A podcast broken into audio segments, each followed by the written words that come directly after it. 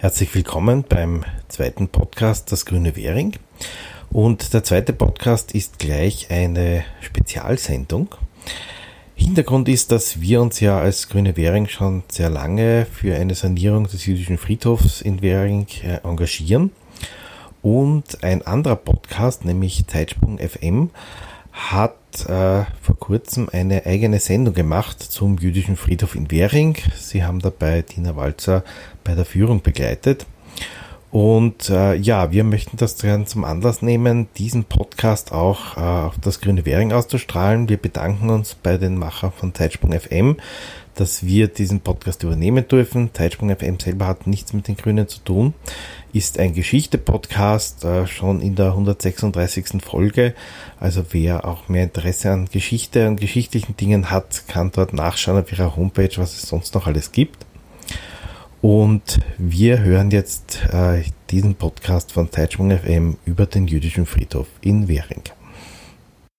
Bin schon mal gespannt, wer denn äh, diese Person ist, die du da interviewt hast. Tja, werden wir sehen. Ja, jetzt gleich erfahren. Kann losgehen? Ja. Lernen ein bisschen Geschichte. Lernen ein bisschen Geschichte, dann werden Sie sehen, Herr Reporter, wie das sich damals entwickelt hat. Wie das sich damals entwickelt hat. Hallo und herzlich willkommen bei Zeitsprung, Geschichten aus der Geschichte. Mein Name ist Daniel. Und mein Name ist Richard. Wir sind zwei Historiker und wir erzählen uns jede Woche eine Geschichte aus der Geschichte. Immer abwechselnd. Eine Woche erzählt mir Richard eine Geschichte, die andere Woche erzähle ich dem Richard eine Geschichte. Und wir sind bei Folge 136, wenn ich mich nicht verzählt habe. Kann es sein? Das äh, ist genau so, Daniel. Und ähm, weißt du noch, worum es letzte Woche ging? Ich, ich weiß natürlich noch, um was es letzte Woche ging. Es ging um Adolf Loos und seinen Prozess. Richtig, genau. Ähm, ja, eine, wie soll ich sagen, ähm, eine bisschen ernsthaftere Folge. Ich bin gespannt, worum es äh, diesmal geht. Diesmal, Daniel, bleiben wir in Wien. Hm.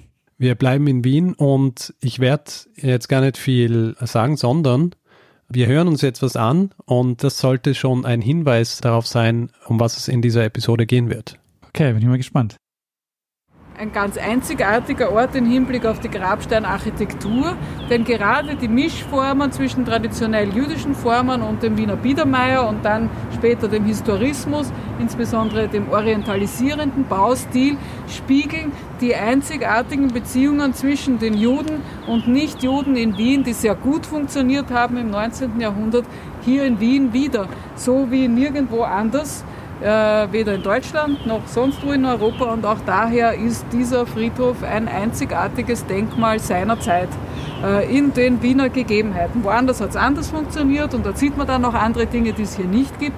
Aber das, was Wien und seine Juden ausgemacht hat, sieht man auf diesem Friedhof ganz ausgezeichnet.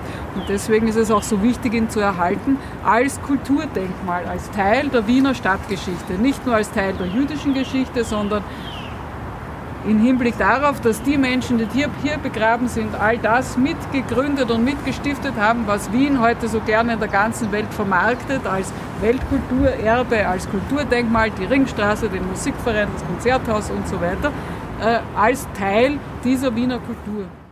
Ja, Daniel, hast du eine Ahnung, um was es gehen kann in dieser Episode? Also ich habe unterschiedliche Vermutungen. Ähm, was, was, hast du denn rausgehört aus diesem Prolog, wenn man so will? Ähm, ihr wart offensichtlich unterwegs, ihr wart draußen. Ja. Ihr wart äh, beim jüdischen Friedhof. Richtig. Was für einer? Ja, genau, das ist jetzt die Frage. Ne? Also ihr wart, hm. äh, ihr wart vermutlich ähm, beim jüdischen Friedhof in Währing. Richtig. Wir waren am jüdischen Friedhof in Währing und zwar waren wir Teil einer Führung. Mhm. Und diese Führung muss ich eigentlich gar nicht erklären jetzt, weil ähm, es ist so, dass diese Episode jetzt eigentlich zu einem großen Teil aus dieser Führung bestehen wird.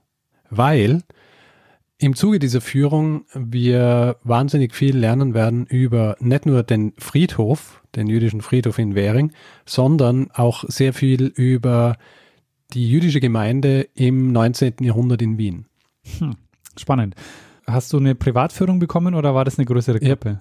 Ich habe keine Privatführung bekommen, weil die Frau, die wir gerade gehört haben, mhm. das ist die Historikerin Tina Balzer und die macht regelmäßig diese Führungen, ist aber zeitlich eben so eingebunden, dass es nicht möglich war, dass sie mir eine Privatführung gibt. Aber ich war eingeladen, dort teilzunehmen und das Ganze aufzunehmen. Und wir werden uns jetzt große Teile dieser Führung anhören, nicht die ganze Führung. Mhm.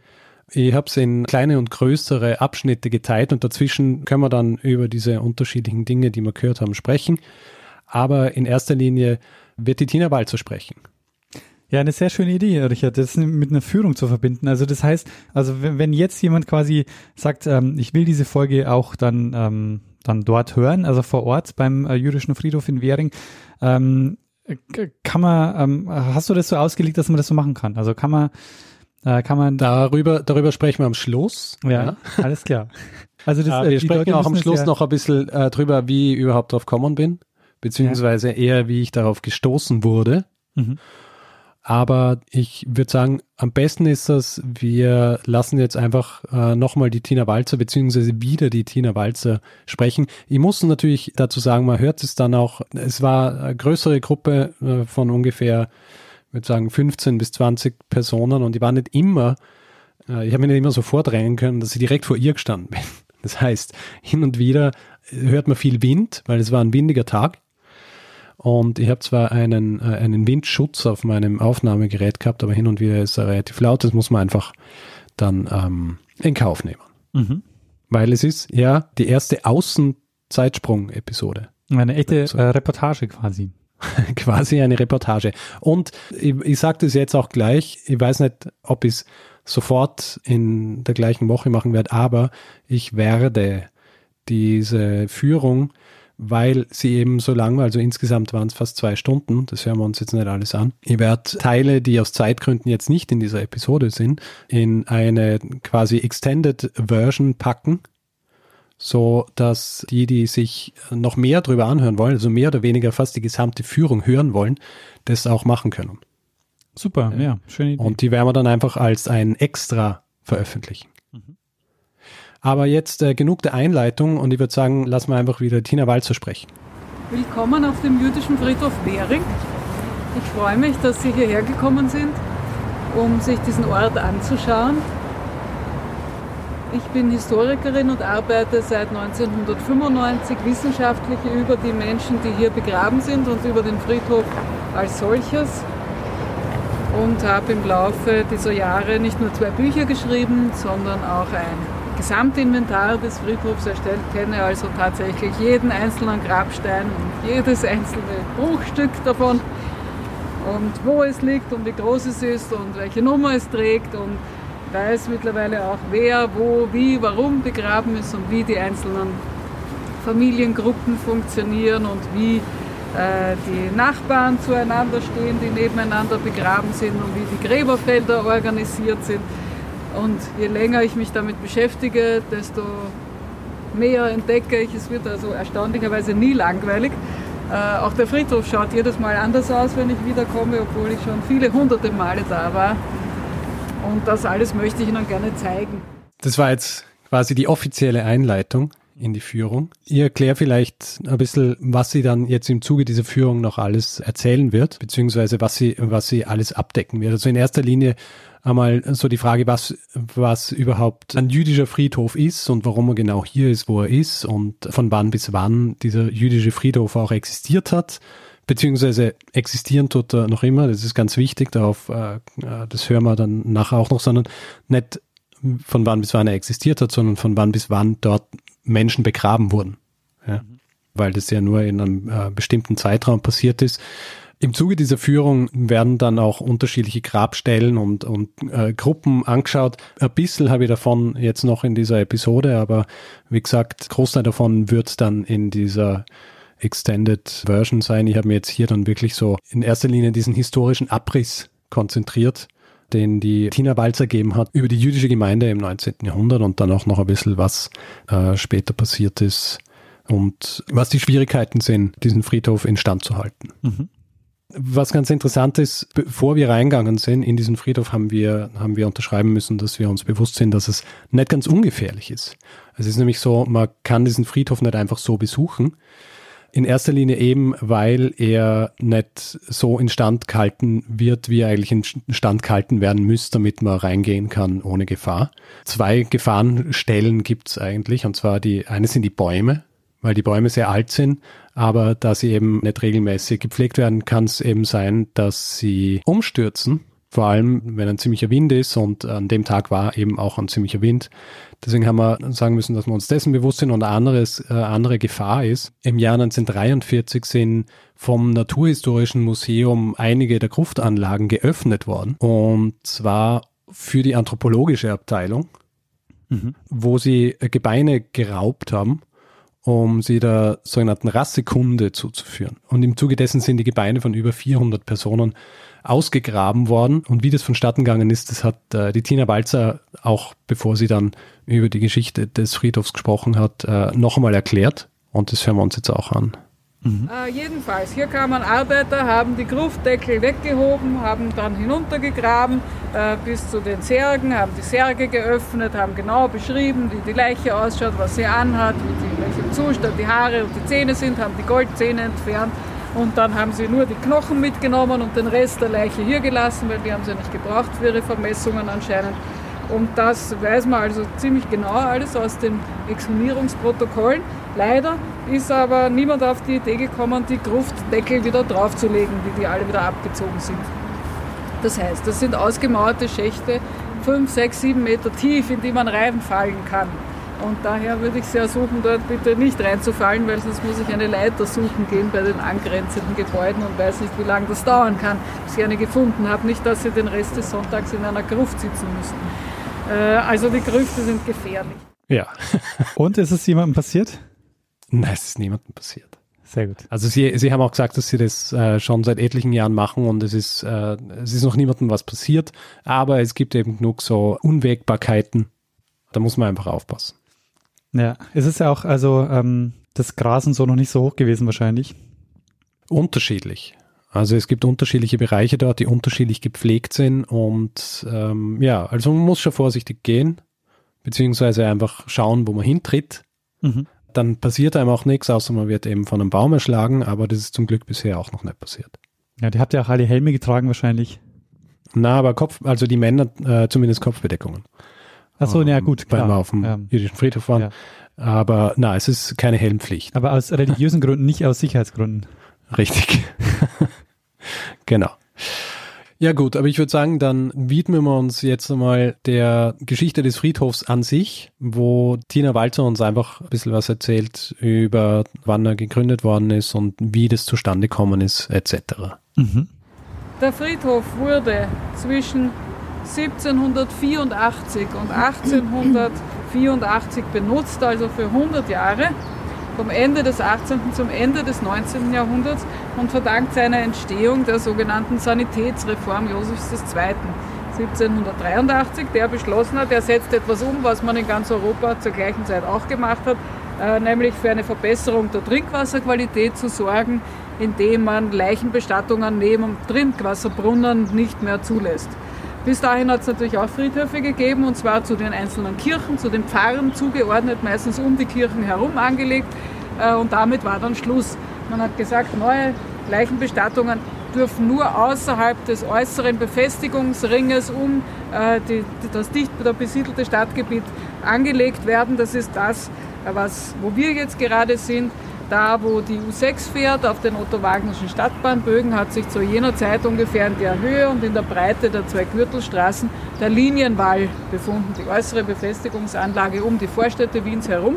Und hier außerhalb hat jetzt der Staat erstmals, ja nicht mehr die Pfarren, sondern der Staat neue Friedhöfe angelegt, unter anderem den Währinger Friedhof, der eine eigene jüdische Abteilung bekommen hat weil man gewusst hat, aufgrund einer anderen Verordnung Josefs II., nämlich des sogenannten Toleranzpatentes, werden auch Juden nach Wien kommen und die werden irgendwo begraben werden müssen und man will nicht, dass sie auf den Kommunalfriedhöfen liegen, man will ihnen ein eigenes Begräbnisareal äh, zur Verfügung stellen und beziehungsweise zuteilen, kaufen haben sie es eh selber müssen äh, und das ist jetzt dieser Ort gewesen. Im Laufe dieser 100 Jahre sind an die 30.000 Tote hier bestattet worden. Äh, das sind zum Teil auch Menschen, die nicht in Wien gelebt haben, aber auf der Durchreise hier verstorben sind, beziehungsweise Menschen, die in verschiedenen niederösterreichischen vor allen Dingen Gemeinden gewohnt haben, wo sie noch nicht eine Genehmigung erhalten haben zu dem Zeitpunkt ihres Todes, dass dort eigene jüdische Friedhöfe gegründet werden. Erst mit dem Staatsgrundgesetz 1867 dürfen auch in den niederösterreichischen Landgemeinden jüdische Gemeinden gegründet werden, die dann auch Friedhöfe bekommen dürfen. Und dann äh, beginnt das jüdische Gemeindeleben in Mistelbach, in Hollerbrunn, in Zwettl, in Hohenau, in Gensandorf, in Korneuburg und so weiter. Und dann gibt es dort überall. Auch jüdische Friedhöfe und davor werden die Toten immer hierher gebracht. Bisschen umständlich, aber das erklärt jetzt die Größe des Bestattungsareals. Das, was Sie sehen, ist aber insofern nicht repräsentativ für diese 30.000 Toten, weil von den 30.000 nur ein Drittel, nämlich 10.000 Personen überhaupt genug Geld gehabt haben, sich einen Grabstein zu leisten. Alle anderen haben Grabzeichen aus Holz oder Metall gehabt und die können Sie deshalb nicht sehen, weil sie inzwischen längst zerfallen sind verwittert, äh, verrostet. Wir haben beim Inventarmachen, glaube ich, zwei solche Metallschilder noch finden können, weil sie ziemlich von Erde bedeckt waren. Ansonsten ist keine Spur mehr davon, kennen wir nur aus Beschreibungen aus dem 19. Jahrhundert. Und das, was Sie sehen, die Grabsteine, äh, beschreiben jetzt oder bilden eigentlich das Bürgertum ab. Das heißt, umgekehrt geschlossen, zwei Drittel der Wiener jüdischen und der niederösterreichischen jüdischen Bevölkerung waren arm so arm, dass sie nicht einmal einen Grabstein hatten. Und das, was wir hier sehen, sind die Mittel- und Oberschichten. Das ist nicht repräsentativ für das Wiener Judentum. Nicht, dass Sie auf die Idee kommen, äh, zu meinen, hier finden Sie etwas bestätigt, was man meint, eh immer schon gewusst haben, dass alle Juden immer reich waren oder alle Juden immer Erfolg gehabt haben. Im Gegenteil, das ist nur eine sehr ähm, einseitige Überlieferung über die Grabsteine, die wir hier sehen können.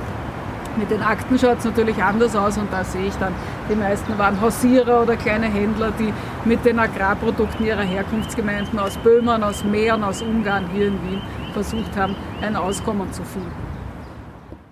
Ja, also ziemlich genau 100 Jahre ist der Friedhof benutzt worden und 30.000 Gräber, wovon äh, eben nur ungefähr 10.000 sichtbar sind. Ich habe das äh, wirklich schon sehr spannend gefunden, was sie jetzt zum Schluss gesagt hat, mit diesen zwei Dritteln, die so arm waren, dass sie sich nicht einmal einen Grabstein leisten haben können. Was macht jetzt aber diesen Friedhof, genau diesen Friedhof so interessant? Also außer, außer der Tatsache, dass es ein jüdischer Friedhof ist und es davon nicht so viele gibt in Wien. Aber der Friedhof ist deswegen so interessant, weil er eben beschränkt ist auf diesen Zeitraum und dann eigentlich eine, eine recht gute Geschichte dieses jüdischen Bürgertums des 19. Jahrhunderts bietet. Mhm. Ja. Also diese 10.000 sichtbaren Gräber sind ja die 10.000, also es sind eh keine 10.000 mehr, die sichtbar sind, es sind ungefähr 7.000 noch. Aber von diesen, äh, diese 7000, die erzählen im Grunde die Geschichte des jüdischen Bürgertums im 19. Jahrhundert. Mhm. Und diese Geschichte des Bürgertums des 19. Jahrhunderts, ein Teil davon hat uns Tina Balzer erzählt. Und hier auch noch einmal, muss ich noch einmal darauf hinweisen, der Wind ist da hin und wieder wirklich recht stark und man hört es dann vielleicht in den Kopfhörern ein bisschen unangenehm, wenn dann wieder so eine Böe kommt. Das ähm, äh, muss man, ja, muss man ignorieren oder einfach als Teil des, äh, des Ambientes sehen. ja, eben, weil man hört sich die Folge ja vielleicht auch draußen an, wenn man gerade unterwegs ist und dann. Ähm ja, ja, genau. also ich finde es ja so zum Anhören eigentlich hier ganz nett, weil die, weil man hört dann so die Vögel zwitschern und es war nämlich ein sehr schöner Tag, abgesehen davon, dass es relativ windig war. Also einer der ersten schönen Tage eigentlich äh, in Wien, da haben wir ziemliches Glück gehabt. Ja, hören wir es uns an.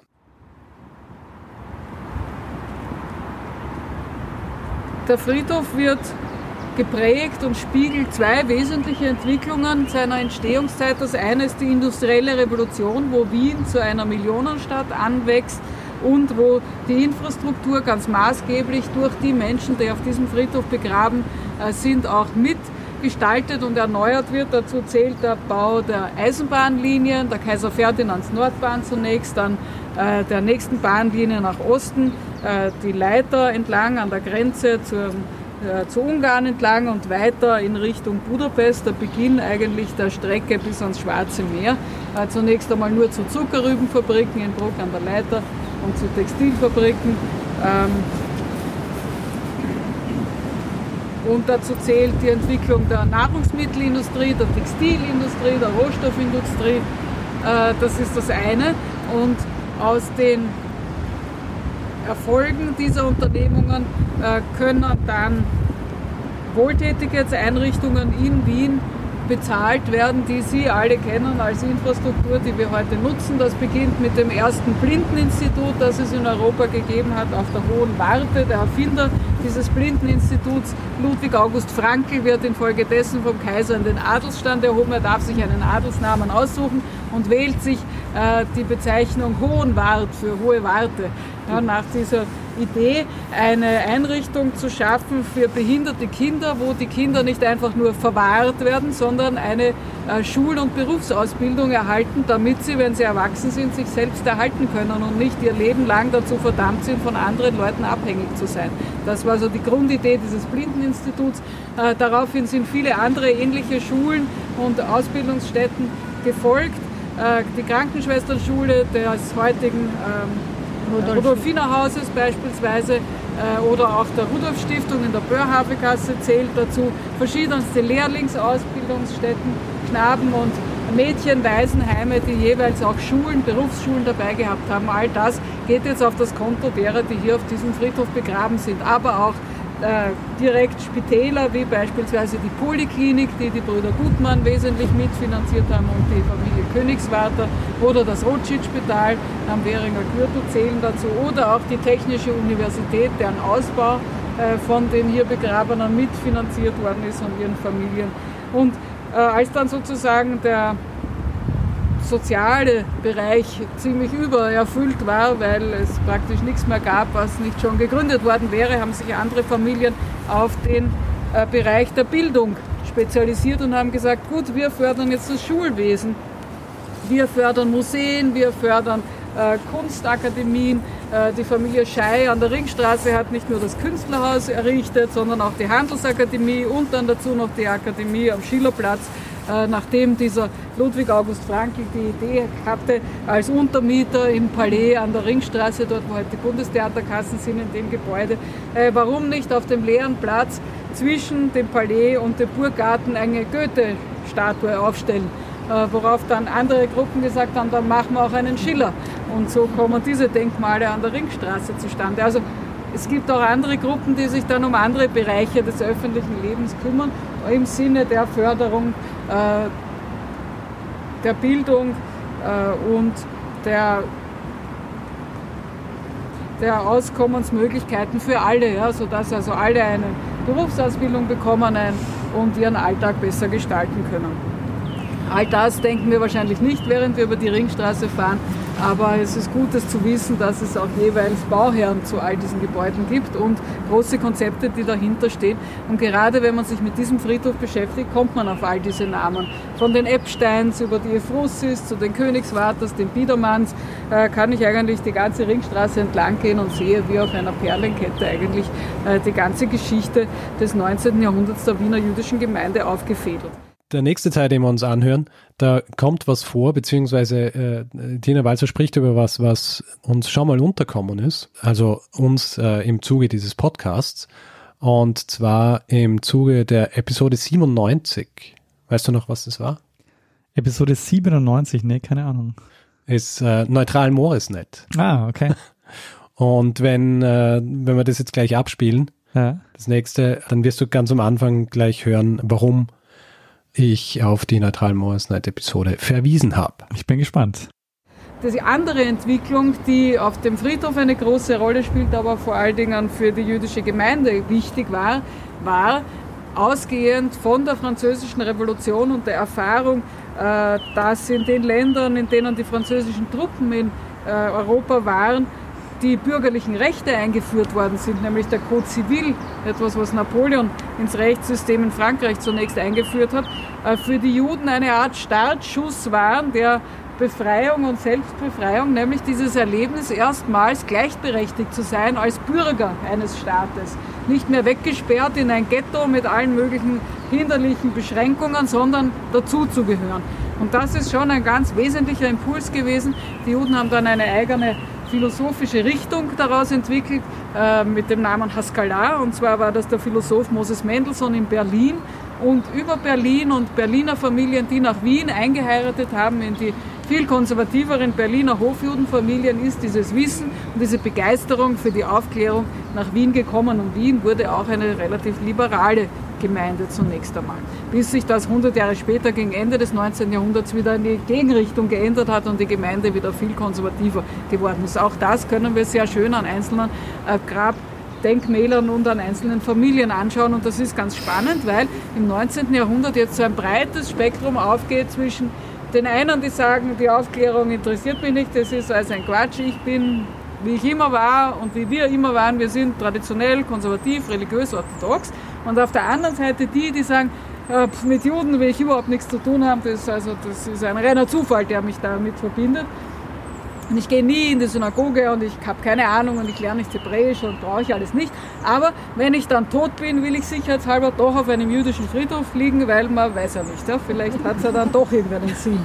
Äh, und dazwischen gibt es alle möglichen Abstufungen. Und genau das können Sie an jedem einzelnen Grabmal ablesen. Ich, ich muss sagen, ich mag die Art, wie die Tina Walzer diese Geschichte erzählt, sehr gern, weil sie so einen trockenen Humor hat. Ja, das war jetzt an jedem Ausschnitt äh, sehr gut zu hören, ja.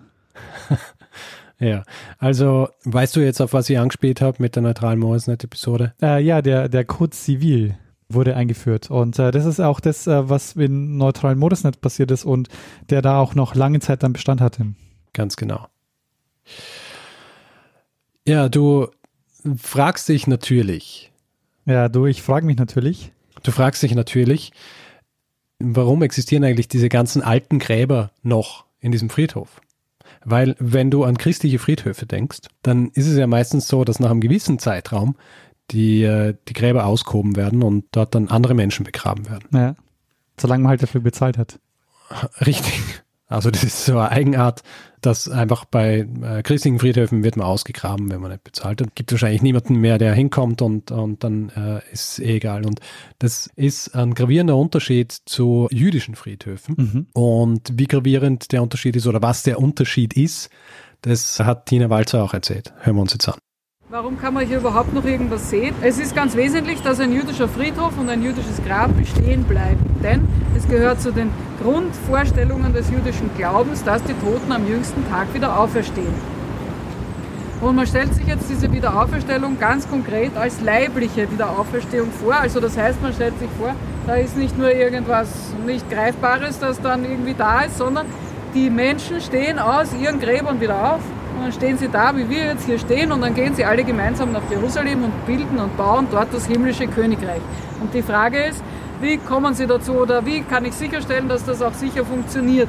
Denn es können ja alle möglichen Hindernisse auftreten. Der, der da drin liegt, kann nicht aufwachen oder er kann vergessen, wo er hingehen soll. Oder äh, er weiß nicht, ähm, äh, was die ganze Sache soll. Äh, der Friedhof kann nicht mehr da sein. Wenn die Knochen zerstreut sind, kann er nicht aufstehen. Äh, das alles muss man verhindern, denn das ist ja schließlich die Hauptsache unserer ganzen Existenz, dass am Ende dieses himmlische Königreich ist. Und wenn die Leute schon tot sind, dann ist das Schlimmste überstanden, dann ist, haben sie es eigentlich schon lustig. Also ein jüdischer Friedhof ist auch kein Ort der Trauer. Hier wird nicht getrauert. Das Totengedenken findet zu Hause statt und in der Synagoge zur Jahrzeit am Sterbetag, aber niemals am Friedhof. Zum Friedhof geht man nicht. Dort ist Ruhe, da sind nur die Toten und die freuen sich, dass es bald alles ein gutes Ende findet. Was tue ich aber, damit das auch hinhaut? Punkt 1 habe ich im jüdischen Recht die Vorschrift, jeder Tote ist Eigentümer seines Grabes und niemand darf mit diesem Grab irgendwie herumtun, äh, da reingraben, die Knochen woanders hin tun, ist alles verboten. Äh, Punkt 2. Damit er auch wirklich aufwacht, wie wacht er denn auf? Er wird bei seinem Namen gerufen, der Tote. Und wer ruft den Namen? Die Engel. Was ist, wenn der Engel Alzheimer hat, der vergisst auf den Namen? Dann wird er nicht gerufen, dann wacht er nicht auf, dann muss er leider hier bleiben, während alle anderen schon weit voraus in Jerusalem sind. Äh, das soll nicht passieren. Äh, daher hat jedes Grab auch einen Grabstein. Also, es ist nicht nur eine rituelle Vorschrift, dass das Grab unangetastet ist, sondern es ist auch eine rituelle Funktion, die der Grabstein hat, nämlich zu erinnern an den, der da liegt. Damit er nicht vergessen ist. Hallo, da liegt noch wer, ja? da liegt der Herr David Rafalovic und so weiter. Äh, damit der Engel da noch keinen vergisst. Äh, in diesem Sinne bewegen wir uns auf einem jüdischen Friedhof durch ein steinernes Archiv, durch ein aufgeschlagenes Buch dieser Wiener jüdischen Gemeinde des 19. Jahrhunderts hier in diesem Fall. Und deshalb dürfen auch die Grabsteine nicht abtransportiert werden. Ja, also der große Unterschied ist einfach das bei am jüdischen Friedhof, alle Menschen, die dort begraben werden, auch dort liegen bleiben müssen. Das heißt, äh, so, so wie sie es beschrieben hat, wenn die Knochen nicht da sind, wenn dann dieser jüngste Tag kommt, dann kann man nicht aufstehen und kann nicht den letzten Teil machen, also den Tempel in Jerusalem bauen, um dann quasi im äh, ewig währenden Himmelreich sein zu können. Das ist spannend. Das heißt, so ein Grab ähm, wird bleibt einfach bestehen ähm, und äh, wird nie ausgehoben, wie es ähm, auf äh, christlichen Friedhöfen der Fall ist. So ist es.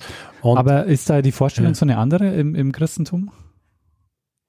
Naja, im Christentum, sobald du tot bist und ein rechtschaffenes, gottgläubiges Leben geführt hast, steigt deine Seele auf und äh, kann im Himmelreich halt das machen, was man immer macht, dann in der Ewigkeit. Ja. Da ist ja, sobald du stirbst, Seele steigt auf und dein Körper ist ja nur noch eine leere Hülle die hm. getrost verrotten kann. Und Aber deswegen ja. kann man ja einen Körper auch einfach verbrennen oder solche Geschichten. Ah, okay. Hm. Ja. Also ist der große Unterschied und das ist natürlich auch Teil der Problematik dieses Friedhofs an sich, mhm. dass der eben eigentlich immer gepflegt werden muss. Und da kommen wir dann eher auch äh, später noch zu sprechen drauf, aber das ist eben ein wichtiger Punkt, dass diese Friedhöfe weiter bestehen müssen, bis dann der jüngste Tag kommt diese Grabsteine, die man dann, äh, die man aufstellt auf diesem Friedhof, damit dann eben erkannt wird, wer da liegt, die erzählen auch noch wieder eine ganz eigene Geschichte, was ich auch sehr spannend gefunden habe. Und die erzählen auch eine Geschichte über die Einstellung der Personen, die dort liegen. Ob sie jetzt sehr orthodox waren oder ob sie, ähm, ob sie eher liberal waren oder ähm, woher sie kommen, etc. Und wie genau das ausschaut, hören wir uns jetzt an. Da, was Sie jetzt anschauen können im äh, Zusammenhang mit der Frage, wer war, hat jetzt wie getickt, ist, äh, was steht auf dem Grabstein drauf, wo ist die Hauptseite, wo ist die schöne Seite und welches ist die unbenutzte Seite und wie schaut überhaupt der Grabstein aus. Ist er groß, ist er klein, was für einen Stil hat er, wie ist er gestaltet und dann wissen Sie schon sehr viel an persönlichen äh, Details und Informationen über den Einzelnen, der da liegt. Und das sind ja immerhin noch 7.500 Grabsteine heute gut erhalten. Und insofern ist dieser Friedhof der einzige Ort und der beste Ort, um sich diese untergegangene jüdische Gemeinde Wiens des 19. Jahrhunderts vor Augen zu führen und der einzige Ort, an dem ich über jeden Einzelnen etwas erfahren kann. Der Friedhof ist im Grund eigentlich ja äh, sowas wie ja mit den Grabsteinen noch so, so ein eigenes Dokument über die Personen dort und äh, für viele Personen, die dort liegen, das einzige Dokument über diese Personen. Mhm ähm, was ich sehr spannend finde. Deswegen hören wir uns gleich den, äh, den nächsten Teil auch an. Mhm. Also, äh, beobachten Sie, wie groß ist ein Grabstein, wo schaut er hin? Äh, traditionellerweise sind alle jüdischen Friedhöfe nach Osten orientiert, dorthin, wo man sich Jerusalem vorstellt. Auch hier hinter mir ist Osten, dort ist Westen. Und äh, die Grabreihen gehen also in Nord-Süd und jeder, jeder Grabstein hat eine Osten- und eine Westseite. Traditionellerweise sind die Grabsteine nur auf der Ostseite gestaltet und zwar mit hebräischen Buchstaben beschriftet. Wenn Sie jetzt hinter mir reinschauen in das Gräberfeld, dann sehen Sie, die meisten Grabsteine schauen zu Ihnen. Sie sind also auf der Westseite beschriftet. Sie sehen mit einem Blick in den Friedhof hinein, ohne irgendeine Ahnung von dem Friedhof zu haben, aha, das muss offensichtlich eine ziemlich liberale oder aufgeklärte Gemeinde gewesen sein. Weil mit Religion haben die meisten hier nichts am Hut. Gegenprobe, wenn Sie in die Richtung schauen, sehen Sie die Ostseite der Grabsteine und relativ wenig drauf, bis gar nichts. Also das stimmt, ja, es liegt nicht nur an diesem Eck, sondern der ganze Friedhof ist hauptsächlich auf der Westseite der Grabsteine beschriftet. Dann können Sie sich anschauen, was steht da für Schrift drauf. Hebräisch oder Deutsch oder beides und wenn beides in welchem Verhältnis zueinander.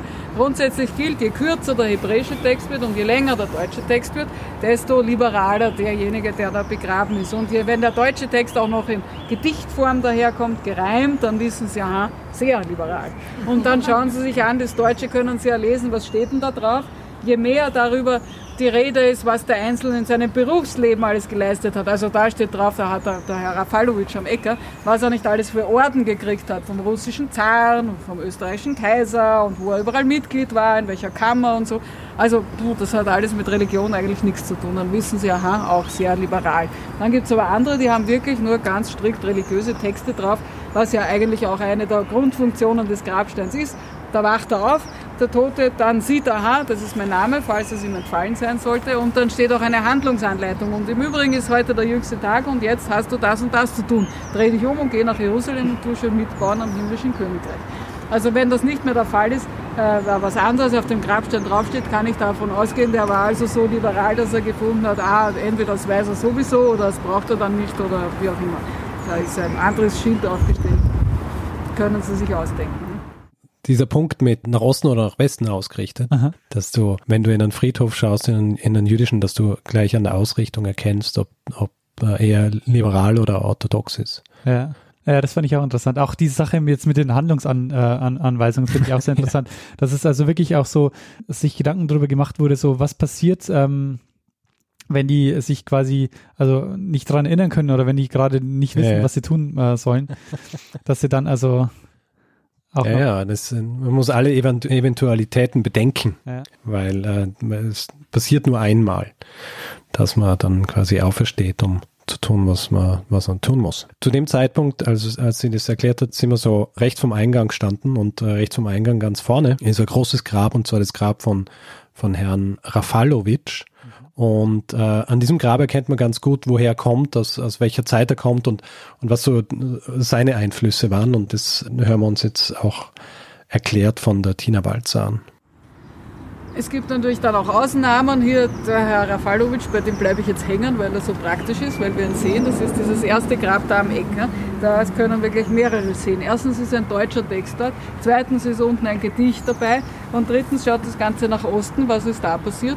Äh, das ist sozusagen verkehrt herum, wo man doch eigentlich das Hebräische erwarten sollte. Hier geht es um die Repräsentation, weil dieses Grab ist ziemlich spät im Nachhinein dahergesetzt worden an dieses Eck, gleich dort, wo der Eingang ist, damit jeder sieht, der bei der Tür reinkommt, ah, da ist er ja, der Herr Rafalowitsch, muss ich nicht erst suchen. Der ist auf der Durchreise hier verstorben, war aus Odessa. Und damit jeder das gleich sieht, mache ich den Text so, dass man ihn leicht lesen kann, ohne dass man fünfmal um das Grab mal herumrennen muss. Also er ist sozusagen auf der falschen Seite aus Repräsentationszwecken. Äh, das gleiche gilt für sein Grabmal. Diese abgebrochene Säule ist nicht abgebrochen, weil ein Baum draufgefallen ist, sondern das ist sozusagen eine riesengroße Skulptur. Äh, das ist reine Dekoration, da hat er gefunden, ich zeige, dass ich eine Stütze der Gesellschaft war, eine Säule des Staates, herausgerissen aus der Mitte des Lebens, der ist umgefallen, war tot. Wenn Sie sowas sehen, dann können Sie annehmen, aha, entweder Herzinfarkt oder Schlaganfall.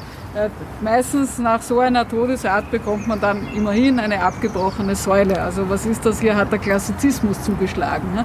Das ist so nach gehört so in den Kontext von Heinrich Schliemann und Troja und so. Man entwickelt eine Begeisterung für antike Ruinen und dann kommen diese abgebrochenen Säulen als Grabdenkmäler. Das hat mit dem Judentum überhaupt nichts zu tun. Und im nächsten Teil, den wir uns anhören, erklärt sie dann, wie ein klassischer oder ein traditioneller Grabstein auszuschauen hat. Und äh, nur so als Hinweis, ich habe äh, versucht, Fotos zu machen, als ich dort war.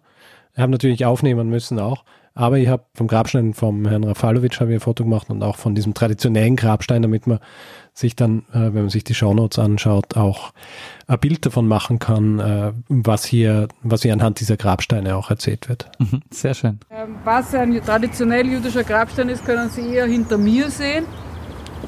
Äh, beispielsweise diese Gestaltungsform eines einfach in der Erde drin steckenden Steins mit hebräischer und in diesem Fall auch noch deutscher zusätzlicher Beschriftung. Das wäre etwas, was wir auch auf einem mittelalterlichen jüdischen Friedhof beispielsweise in Worms sehen können. Oder so ein ganz kleiner Stein, der einfach in der Erde drin steckt. Je kleiner und bescheidener, desto eher entspricht der Grabstein dem Bescheidenheitsgebot im Zusammenhang mit der Verpflichtung zur Wohltätigkeit, ZDK, dass man nämlich das, was man so hinterlassen hat, nicht für sowas, da was nur der reinen Eitelkeit dient, wie einen pompösen Grabmal investieren soll, sondern lieber der Allgemeinheit zur Verfügung stellen soll. Also je größer das Grabmal, desto eher geht es um Repräsentation. auch die Größe eines Grabmals sagt uns etwas darüber aus, ob jemand liberal oder konservativ orthodox war. Ja, ab diesem Zeitpunkt sind wir dann so über den Friedhof gegangen, so einen älteren Bereich und ab da hat sie anhand unterschiedlicher weiterer Grabsteine noch erzählt, so Veränderungen in der Art und Weise, wie man sich begraben hat lassen und auch so dieser Einfluss von außen und von diesem Zusammenspiel in Wien zwischen Juden und Nichtjuden und zwischen den Traditionen, die eigentlich keine jüdischen Traditionen waren und die auch Einzug genommen haben in diese Gräberkultur in den jüdischen Friedhöfen. Aus Zeitgründen allerdings werde ich diese Sachen dann in die in diese Extended Version packen.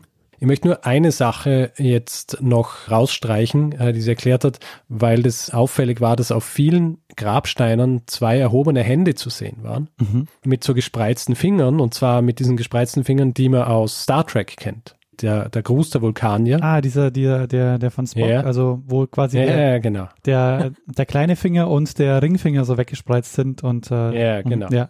Das ist auf vielen Grabsteinen zu sehen und da ist auch die Frage aufgekommen, was das zu bedeuten hat und die, die Tina Walzer hat das dann erklärt. Jetzt ist Zeit, über die erhobenen Hände zu sprechen. Wer wollte das wissen? ja, ja. Äh, hier haben wir eine ganze Reihe von Grabsteinen, da sehen wir überall sowas drauf. Ja, da sind Hände. Was sind diese Hände, ist die Frage gewesen. Äh, bitte, das sind die zum Segen erhobenen Hände eines Priesters. Frage, was ist ein Priester? Antwort, Priester ist ein Nachkomme des biblischen Stammes, der Priester ein Nachkomme Aarons. Wenn Sie sich erinnern an die Geschichte aus der Bibel, der Aaron äh, wartet, äh, während der Moses am Berg ist und mit den Gesetzestafeln wieder runterkommt und dann schimpft er recht mit ihm, weil was hat der Aaron in der Zwischenzeit gemacht? Er hat ein goldenes Kalb sich organisiert und da tanzen sie jetzt alles um diesen Fetisch herum und da wird also sehr geschimpft von seinem Bruder. Er sagt, na Moment einmal, so geht das nicht.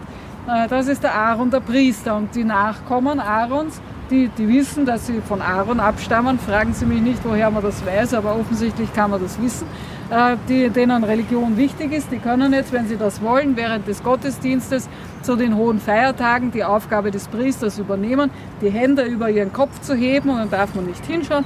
Und dann kommt der Segen Gottes, dessen Namen man eigentlich nicht aussprechen darf. Also was ich gemacht habe, ist jetzt gerade falsch, auf die Köpfe runter und das funktioniert aber nur dann, wenn der, der da die Hände erhoben hat zum Segen, vorher sich rituell gereinigt hat. Dazu hat er einen, der ihm dabei hilft. Das ist der Priester Diener mit einem Wasserkrug und einem Waschbecken äh, ausgerüstet. Das ist dann auch auf seinem Grabstein drauf. Also es gibt sozusagen zwei äh, Symbole auf Grabsteinen, die auf rituelle Funktionen hinweisen. Das eine sind die Hände und das andere sind die Krüge. Es schaut auch, auch aus wie ein äh, Teekanne oder Kaffeeheferl oder so irgendwas. Äh, der Priester auf Hebräisch heißt Kohen, eingedeutscht Kohn, und das wissen Sie, ist einer der am meisten verbreiteten jüdischen Nachnamen. Und der Priesterdiener ist Levi. Denken Sie an die Jeans, Levi Strauss, dann sind Sie genau bei so einem Levi, einem Priesterdiener. Warum liegen die hier alle zusammen? Weil ursprünglich hier der Friedhof aus war. Hier war die Friedhofsmauer und die Priester sollen immer rein sein im rituellen Sinn, damit sie diesen Segen spenden können. Wenn sie aber tot sind, haben sie ein Problem, weil die Toten ja umgekehrt rituell unrein sind. Also wie löst man dieses Problem? Wenn aber die Priester doch auch tot sind und auch am Friedhof begraben werden, man legt sie möglichst weit weg von allen anderen Toten, damit sie sozusagen reiner sind als die anderen Toten. Und das bedeutet bei den jüdischen Friedhöfen irgendwo am Rand. Meist Meistens haben sie dann auch eine eigene Tür, wo sie dann möglichst schnell wieder draußen sind, bevor die anderen aufwachen, wenn alle wieder aufwachen. Und dann können sie immer noch als Priester funktionieren, weil sie ja ein bisschen reiner sind als die anderen Toten. Äh, und deswegen sind die äh, Priestergruppen meistens am Rande eines Gräberfelds oder am Rande des Friedhofs angesiedelt und alle zusammen. Finde ich auch aus, aus dem Grund wieder spannend, weil man wieder so viel äh, lernt über Dinge, die eigentlich so allgegenwärtig sind. Wie zum Beispiel diese Namen. Hier, so Namen-Etymologie äh, finde ich auch immer sehr spannend. Ja. So, wir hier in dieser Episode schließen das jetzt äh, fast schon ab. Die Führung ist noch weitergegangen. Ganz äh, wichtiger Teil dieses Friedhofs ist nämlich, dass auch in diesem Friedhof auch noch quasi ein Friedhof im Friedhof ist, mhm. der der türkisch-israelitischen Kultusgemeinde, der sehr viele sehr interessante und erhaltenswerte Grabsteine oder Grabbauten hat, werde ich dann auch mit in den in die Extended Version packen, damit man sich das anhören kann, warum die so interessant sind und Fotos davon werde ich dann einfach auch mit in diese Show Notes packen. Mhm. Jetzt würde ich noch gern kurz über das sprechen, was, was ich vorher schon angesprochen habe, nämlich die Tatsache, dass dieser Friedhof erhalten werden muss und dass dieses Erhalten dieses Friedhofs sich aber wahnsinnig schwierig gestaltet. Und zwar, weil die Finanzierung einfach wahnsinnig kompliziert ist und bisher noch immer nicht gelöst ist. Es ist so, es hat im äh, Jahr 2001 das sogenannte Washington Abkommen gegeben zwischen den USA und Österreich, wo in einem Satz gesagt worden ist, dass Österreich zuständig ist für die Erhaltung dieser Friedhöfe.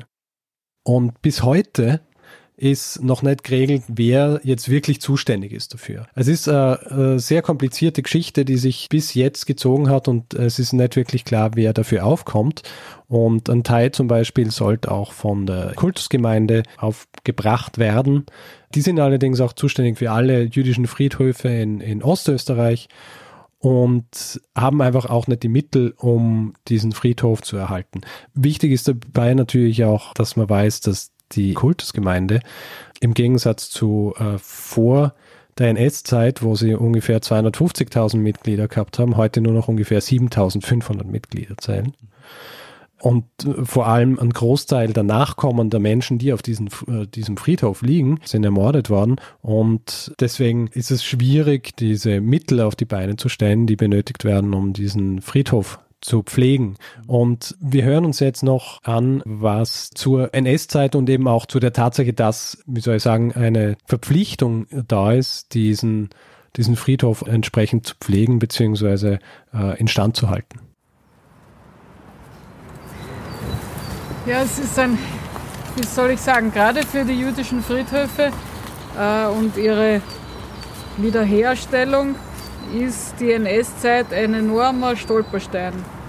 So eigenartig das klingt. Nicht nur, weil während der Nazi-Zeit viel kaputt gemacht worden ist, sondern weil die Zeit davor so in Vergessenheit geraten ist und so verdrängt wird. Äh, alles steht unter diesem Primat Nazi und diese Schuldfrage. Also ich weiß nicht, wie lange diskutiert worden ist äh, bei der Frage äh, Wiederherstellen der Friedhöfe, ob das jetzt ist ein Wiedergutmachen von Dingen, die in der Nazizeit angerichtet worden sind. Und seit die Friedhöfe in dieser Schublade des Washingtoner Abkommens stecken, äh, ist auch dieser Fehlglaube da, dass wenn man einmal was macht, das Problem erledigt ist. Das ist sozusagen eine Einmalzahlung für den Friedhof und damit sind alle, alle Pflichten erfüllt. Und das ist aber fatal für die Erhaltung eines Kulturdenkmals, weil wenn ich anfange, so etwas zu pflegen, dann ist das ein immerwährender Prozess. Ja? Auch Schloss Schönbrunn muss ich ständig renovieren oder was auch immer. Ne? Auch einen Garten muss ich ständig erhalten und nicht nur einmal irgendwas herumschnitzen. 52 in Deutschland. Ja, genau. Äh, und diese, darum geht es aber auch, dass sich dieses Bewusstsein durchsetzt, dass es hier nicht um eine Einmalentschädigung geht, Leistung, sondern um einen kontinuierlichen Prozess, den man dann auch aufrechterhalten muss.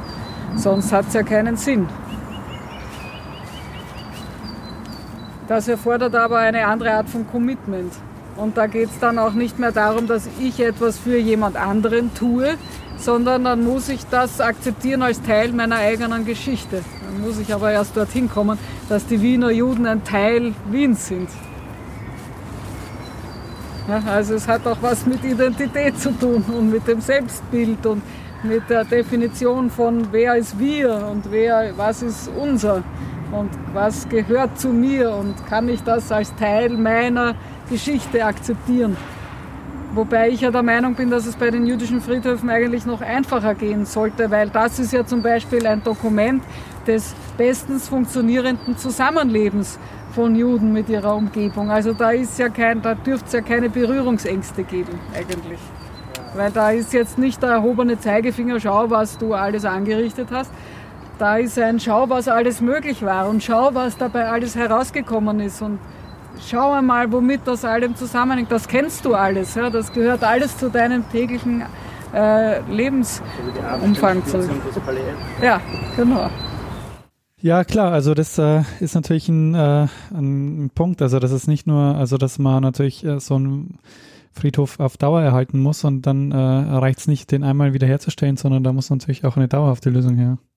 Richtig. Und die ist noch nicht da. Und äh, jetzt sind wir dabei äh, beim Punkt, wer, wer sich jetzt drum kümmert Und das sind in erster Linie die Grünen in Wien. Mhm. Und einer dieser Mitglieder der Grünen Wien ist auch der gewesen, der mich auf diese Geschichte gebracht hat. Ha. Und zwar der Markus Schreuder. Ja.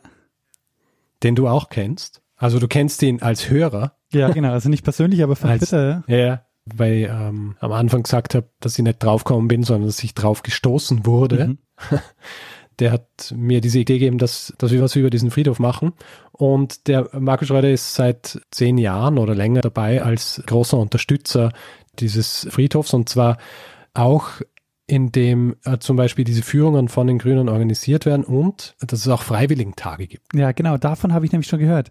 Da bin ich nämlich immer aufmerksam geworden. Über Twitter wurde da mal äh, aufgerufen, äh, dass man da mitmachen kann.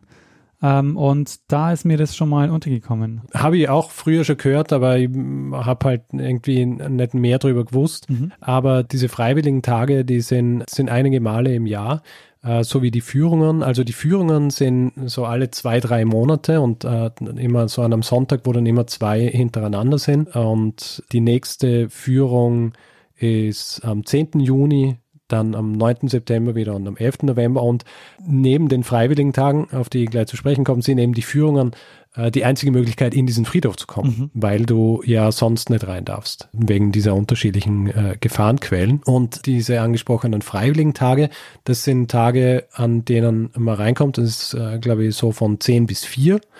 Und da kümmert man sich dann eben um die Gräber. Also da jätet man und da legt man Dinge frei etc und äh, ja, kann sich einfach äh, dort anmelden. Die URL, wo man sich anmelden kann, ist dann in den Show Notes. Der nächste Freiwilligentag übrigens, ja, für Schnellentschlossene, ist der 13. Mai.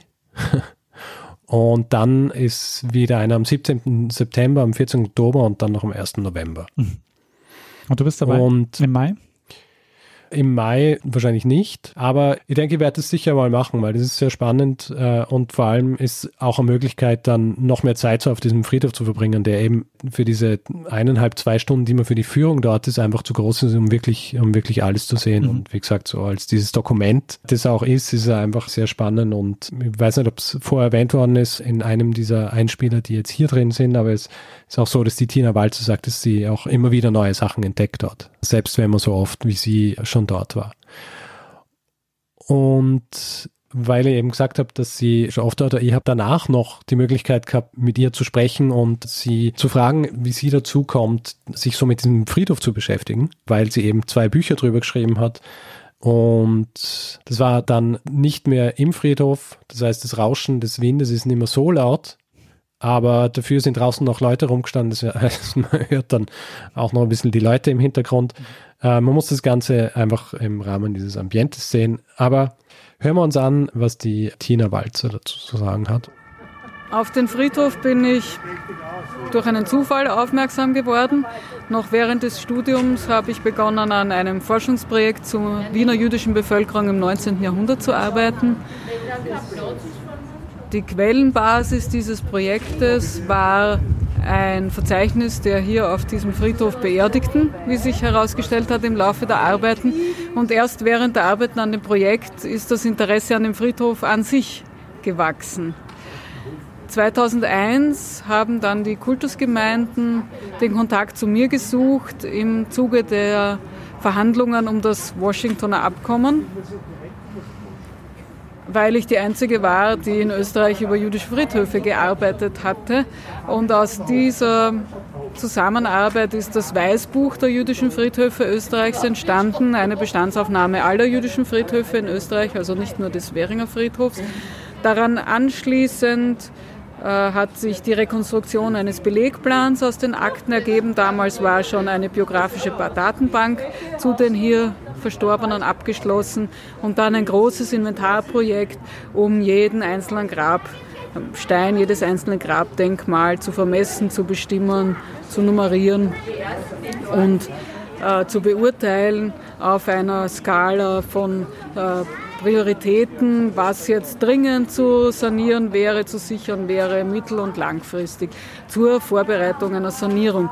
Äh, parallel dazu sind mehrere Bücher entstanden und eine ganze Serie von Artikeln, viele Vorträge und vor allen Dingen äh, nach fast 20 Jahren Suche von Nachkommen auch ein Verein, dessen Obfrau ich jetzt bin, von Nachkommen der auf diesem Friedhof bestatteten, wo wir versuchen, in Privatinitiative die eigenen Grabdenkmäler zu restaurieren, in Ordnung zu bringen auch um ein Zeichen zu setzen, dass das durchaus möglich und denkbar und machbar ist.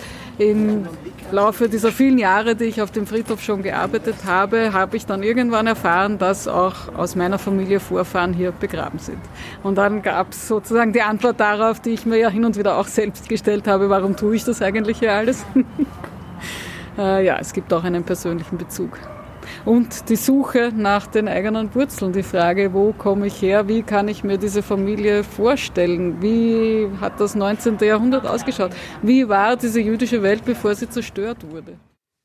Ich glaube, das ist auch eine gute Zusammenfassung eigentlich, warum es so spannend ist, sich mit diesem Friedhof zu, mhm. zu befassen, ja. was ihr am Schluss noch gesagt habt, weil, weil er einfach all diese Geschichten, abgesehen jetzt davon, also selbst wenn man keinen persönlichen Bezug hat, erzählt der Friedhof einfach wahnsinnig viel über das Judentum und über das Judentum in Wien und auch den Umgang mit dem Judentum in Wien. Mhm. Dann später auch nach der Zeit, ähm, nach der Zeit, als dieser Friedhof wirklich so aktiv benutzt worden ist. Ja.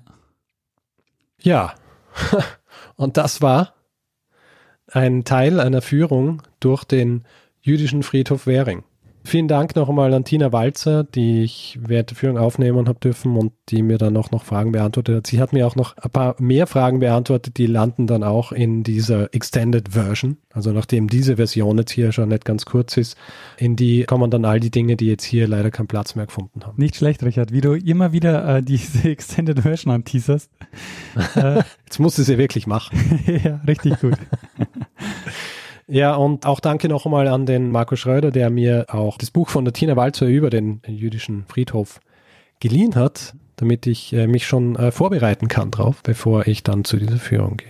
Sehr schön, Richard. Ähm, wirklich äh, eine super Idee, das mal als, als Führung zu machen und mal so ein bisschen, wie soll ich sagen, also mal ein anderes Format zu probieren, als nur äh, wir erzählen uns gegenseitig was, sondern dass du mal quasi unterwegs bist. Und ich kann mir gut vorstellen, dass man diese Episode einfach mal ähm, ja am besten hört, wenn man wirklich gerade vielleicht unterwegs ist, dann auch mit diesem, mit dieser Atmo, mit ähm, Vögelgezwitscher im Hintergrund, könnte vielleicht ganz gut funktionieren. Ja, denke auch. Ja, wie gesagt, also wer sich das selber anschauen will, äh, die URL zu der Seite von den Wiener Grünen mit, mit den unterschiedlichen Daten zu Führungen und zu freiwilligen Tagen. Äh, der landet dann in den Shownotes. Ich würde es auf jeden Fall empfehlen, dass man sich das auch, äh, auch persönlich anschaut. Ähm, es nur anzuhören ist zwar gut, aber natürlich besser ist, wenn man dort ist und sich das auch alles anschauen kann. Noch besser ist natürlich, wenn man nicht nur anschaut, sondern auch dann gleich beim Freiwilligen Tag dabei ist, um zu helfen, diesen Friedhof instand zu setzen. Für mich wird sich wahrscheinlich nicht ausgehen, in nächster Zeit mal den Friedhof zu besuchen, aber vielleicht äh, für einige Hörerinnen und Hörer, die das bislang noch nicht ähm, auf dem Schirm hatten, äh, ist das vielleicht eine sehr gute Gelegenheit. Ja gut, dann beenden wir die Folge einmal und machen wir einen Feedback-Hinweis-Blog. Ja, Feedback-Hinweis-Blog. Also wer Feedback geben will zu dieser Folge oder anderen, kann es entweder über äh, E-Mail-Adresse feedback.zeitsprung.fm machen oder auf unserer Website zeitsprung.fm. Oder auch auf Twitter, da sind wir unter twitter.com slash Zeitsprung.fm oder ich at Stormgrass und Daniel at Metzner. Und wer auf Facebook ist, kann uns dort auch äh, Feedback geben. Man findet uns unter facebook.com slash Zeitsprung.fm. Und wer uns bewerten will etc., kann es gern auf zum Beispiel iTunes oder panoptikum.io machen. Und außerdem gibt es die Möglichkeit, uns finanziell zu unterstützen. Wir haben alle Möglichkeiten, die ihr braucht, um uns ein bisschen was zukommen zu lassen, auf der Webseite ähm, aufgelistet. Und wir würden uns äh, wirklich sehr freuen, wenn ihr uns ein bisschen ähm, finanziell unterstützt und äh, dieses äh, kleine, aber feine Geschichtsprogramm am Leben erhalten würdet und ähm, uns ein bisschen was zukommen lasst. Und wir bedanken uns in dieser Woche bei Steffen, Nancy und David und Alexander und Sabine. Ja, vielen Dank. Ja, und dann, Richard, ich traue mich ja kaum noch sagen, ähm, was bleibt uns eigentlich überhaupt noch? Ja, uns bleibt eigentlich nur noch, dass wir einem das letzte Wort geben, der es immer hat. Bruno Kreisky. Lernen ein bisschen Geschichte. lernen ein bisschen Geschichte, dann werden Sie sehen, Herr Reporter, wie das sich damals entwickelt hat. Wie das sich damals entwickelt hat. Danke, dass du gekommen Ja, bist. Das finde ich super und ich finde es schön, dass Sie auch sehen können. Da ist nämlich der Marco Schreuder, der das alles hier erfunden hat. Weil wenn er mich nicht gefunden hätte, 2006, Sechs. Dann hätte das alles hier nicht angefangen. Und dafür möchte ich dir sehr herzlich danken. Aber wenn Sie nicht aufpassen, geht es Ihnen wie ich. Sie sind einmal hier und dann wollen Sie noch einmal her und dann kommen Sie noch einmal her und irgendwann lässt Sie der Friedhof nicht mehr los. das ist wirklich ein faszinierender Ort. Also war viel Vergnügen. Ich muss mich leider schon wieder verabschieden. Ja.